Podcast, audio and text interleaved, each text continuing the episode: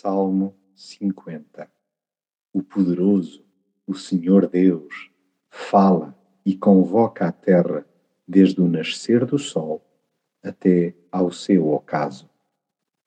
Deus chama-nos regularmente para uma conversa chegada com Ele. Nenhum de nós se livra desse diálogo por muito que o adie.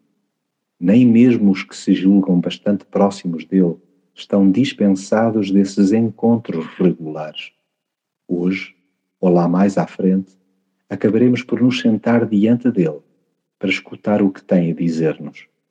O seu intuito não é chegar-nos a roupa ao pelo, como muitas vezes se ouve por aí.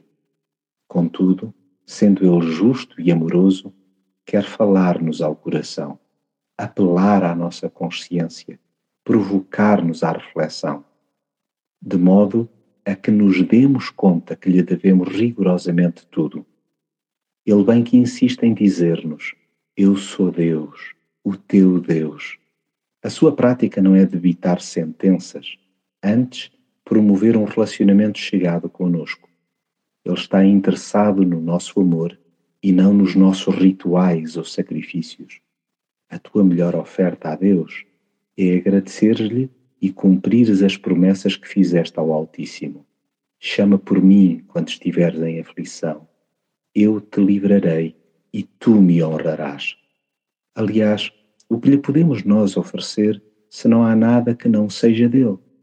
Apresentemos-lhe, pois, a nossa vontade de bandeja.